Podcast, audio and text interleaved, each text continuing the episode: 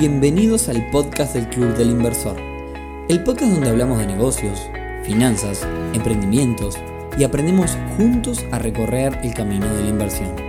Bienvenidos a un nuevo episodio del podcast del Club del Inversor, temporada 2023.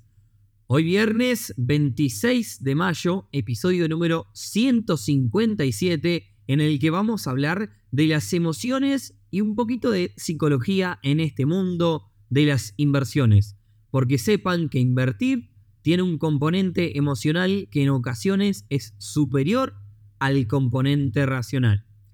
Pero antes de arrancar, y por si es la primera vez que escuchás este podcast, mi nombre es Nicolás y junto a mi socio Rodrigo llevamos adelante una comunidad de pares alrededor de las inversiones para que puedas aprender, para que puedas consultar referencias y encontrar gente en la misma sintonía. Así que si querés saber más, te esperamos en clubdelinversor.uy. Bien, hoy eh, no tengo avisos parroquiales, pero sí tengo un montón de agradecimientos. Eh, como saben, para los que nos escuchan habitualmente, el episodio anterior lo grabó Rodrigo, porque bueno, eh, estuve con algunas complicaciones de salud, pero por suerte ya estoy bastante mejor y estoy de nuevo aquí en el podcast del Club del Inversor, así que agradecerles a todos por sus mensajes este, de apoyo y también agradecerle eh, enormemente a Rodri por haber grabado el episodio anterior. Dicho esto, vamos a lo nuestro, eh, que es, ¿cuántas veces te pasó de encontrarte con un video en YouTube o similar titulado con, eh, del estilo de Hace dinero desde tu casa simplemente con el celular ingresando a una app o el típico título te enseño en este video a generar mil dólares mensuales desde tu casa solamente utilizando 10 minutos por día. Estos videos usualmente están acompañados de lujosos vehículos, yates, paisajes caribeños y si bien a esta altura y ya después de 156 episodios del club tendrías que tener claro que no existen las recetas mágicas ni los 5 mil dólares por día sin hacer nada, la realidad es que nuestro cerebro está diseñado para buscar la satisfacción instantánea, por lo cual nos impulsa a pensar que esto puede ser real. A todos nos ha pasado. Por eso hoy vamos a hablar eh, de las inversiones desde el lado emocional. De hecho, no es la primera vez que hablamos en este podcast de las emociones. Tenemos un episodio entero hablando de los sesgos al invertir y seguramente tampoco sea la última vez que toquemos este tema.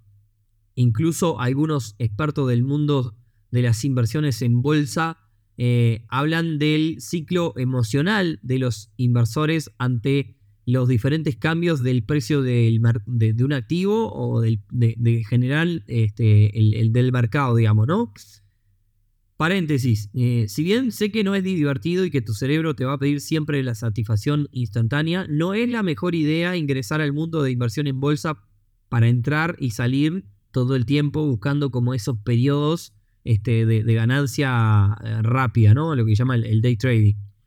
Eh, si te quedas en el largo plazo, siempre lo repetimos, te va a ir mejor. De hecho, los inversores que mejores les va en el mundo bursátil son los que no hacen movimiento Incluso este, está la estadística que los mejores inversores son los que han fallecido, porque básicamente nunca más tuvieron movimientos. Bien, cierro paréntesis. Te estaba hablando del ciclo de las emociones que vive una persona al invertir en los eh, mercados bursátiles. Y hay un gráfico que estuve buscando al, armar este episodio que dice el gráfico emocional del mercado. Lo van a encontrar como algo así. Eh, pero bueno, se los cuento porque esto es un podcast y no hay video. Eh, imagínense una típica montaña con una curva de subida y una de bajada. Y luego otra nueva montaña, tal cual como si fuese un electrocardiograma. Eh, subida, bajada, subida, bajada. Imagínense en la parte de abajo del gráfico que comienza con una mini subida, digamos, una mague.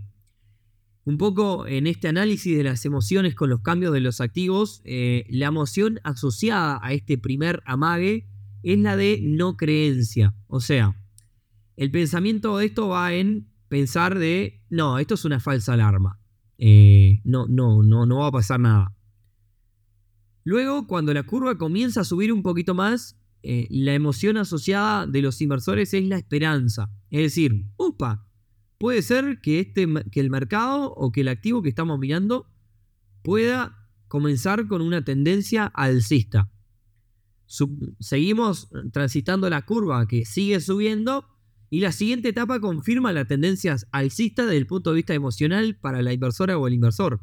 Es decir, ve que la curva sigue para arriba, entonces dice, definitivamente es el momento de invertir. Listo, me tiro al agua. Y ahí viene con ello la emoción de la de, como sigue subiendo y veo que me tiré al agua y empiezo a ganar, tengo que meter todo lo que pueda, este, incluso llegando al final, llegando a, la parte más de arriba de la montaña, eh, digamos, pasamos por lo que es la, la euforia total. Ahora bien, llegamos a la parte de arriba de la montaña. Cuando la curva comienza a doblar, comienza una pequeña mesetita y empieza la primera bajada, ¿no? Cuando baja la, cuando tiene la primera bajada, la primera emoción que, las personas sienten es tranquilos, acá no pasó nada. La cuestión es que la curva continúa bajando y ahí comienza la ansiedad de, pa, ¿por qué me jugué todo en esto? La curva sigue hacia abajo eh, y, el siguiente sentimiento que se despierta es la negación. Es decir, pensar, yo invertí en un mercado que siempre se recuperó y estoy invirtiendo en buenas empresas. Esto se va a revertir, no va a pasar nada. La cuestión es que la curva siguió bajando, no se revirtió la tendencia y comienza, ahí comienza el pánico y los pensamientos de, listo, que me tengo que salir, eh, si sigue bajando un poco más, me salgo al 100%. Resulta que salgo, eh, digamos, sigue bajando, llegamos al peor momento y ahí, eh, digamos, la emoción es de, bueno, estoy 100% decidido a salirme. Me salgo y una vez que me salgo, viene el enojo y la posterior depresión. ¿Cómo fue que perdí todo lo que había ganado? ¿Cómo fue que me metí en esto? Eh, y curiosamente, ahí, una vez que tocó el piso de abajo, eh, el ciclo vuelve a comenzar, ¿no? Vuelve a, comenzar la primer, la primer amague de, su vida. ¿Bien? Eso es el sentimiento que se da con, con, la volatilidad de los mercados. No quiere decir que a todo el mundo le pase, pero la realidad es que esto es un análisis que se ha hecho sobre grupos de personas. Repito, pueden buscarlo, buscarlo como el gráfico emocional de los mercados eh, y si quizás te sentiste identificado en algún momento, esto va a aplicar para muchos tipos de inversiones, no solo en bolsa. Esto ya pasó con el Bitcoin, pasó con acciones, eh, incluso con los mercados inmobiliarios. Así que para los que quieren profundizar en estos temas, hay una rama de las finanzas, de la economía, que estudia todo esto de las emociones al invertir y lo pueden encontrar como finanzas conductuales. ¿Bien? Esta rama de la economía podría decirse entiende a los inversores como personas que tienen sus límites a la hora del autocontrol, por lo cual cometen errores causados por estos sesgos y estímulos. De hecho, hicimos un episodio en, este podcast que, habla de los sesgos, este, que podría complementar perfectamente este episodio. Búsquenlo. Los sesgos, creo que se llaman en el mundo de las inversiones o algo así. ¿Bien? Pero bueno, no todos son malas noticias. Y la receta para intentar invertir más allá de las emociones son los procesos, eh, la constancia que tengamos en estos procesos y sobre todo la planificación. Y acá le voy a dar un par de ejemplos. Pusimos 10 mil dólares en una bolsa de acciones de empresas de tecnología. Eh, estos 10 mil dólares los pusimos con el objetivo de generar una base para el fondo de retiro en el largo plazo. Ese fue el plan. Listo. Si en el medio empieza a bajar porque yo me empiezo a poner ansioso y empiezo a mirar todos los días la grafiquita de mi, de mi portafolio. O pasa algo, el plan se mantiene. El plan era el largo plazo. Listo, no se puede cambiar eh, la, estrategia en el medio. Bien, lo que suele suceder es que vemos que empieza a bajar y, nos arrepentimos y, nos salimos y demás, y ahí es donde cometemos la macana que no debemos de cometer. Otro ejemplo, tengo un capital de 50 mil dólares. Invertí 5 mil dólares en criptomonedas porque considero que es un activo de riesgo y no quiero tener más de un 10% de mi capital invertido en algo que es tan volátil, eh, digamos, y tan riesgoso. Mañana pasa que el mundo cripto se despega y yo triplico lo que invertí. ¿Qué es lo primero que mi cerebro me dice? Metí más, agarrá parte de los otros 50 que tenías y ponele más fichas a esto.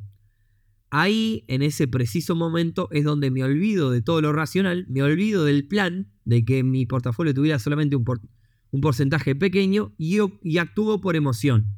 Y ahí es donde cometo el gran eh, error, por así decirlo. Y acá les voy a contar una historia porque a mí también me pasó y esto es la primera vez que lo, cuento públicamente, ya lo he contado personalmente con algunos socios, así que no voy a dar nombres.